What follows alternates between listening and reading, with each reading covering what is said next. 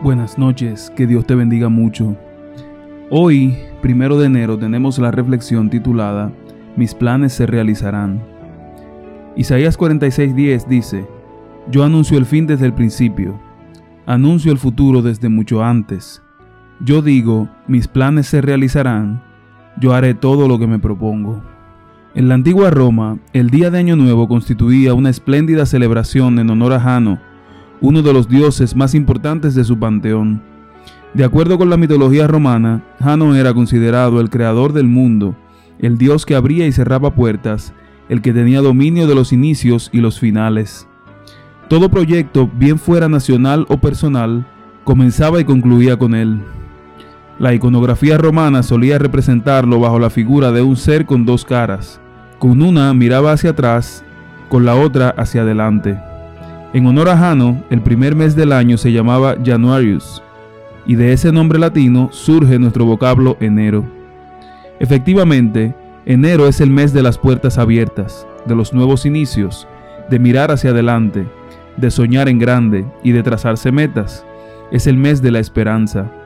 Pero no es Jano el que abre esas puertas, el que planta esos sueños en nuestro corazón, el que nos presenta metas elevadas ni el que nos da razones sólidas para la esperanza. La Biblia dice que es Cristo quien pone delante de ti una puerta abierta, la cual nadie puede cerrar. ¿Qué puertas se abrirán? ¿Qué nuevos inicios experimentarás?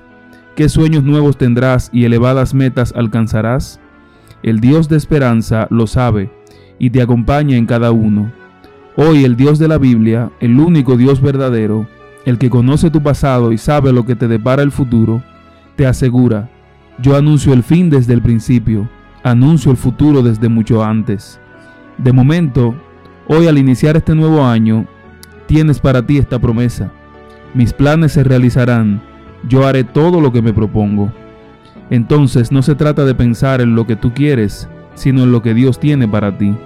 Tu meta no debe ser abrir tus propias puertas, fabricadas a tu medida, sino cruzar las que el Señor ya ha abierto para ti.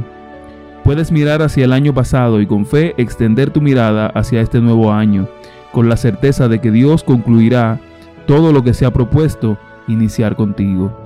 Que el Señor te bendiga mucho y que con su ayuda tú puedas abrir las puertas que Dios tiene para ti. Este es el devocional correspondiente a este día y recuerden que a partir de hoy comenzamos a estudiar el libro Yo estoy contigo escrito por el pastor Vladimir Polanco. Este será el libro devocional de toda la división norteamericana en este año 2023. Bendiciones.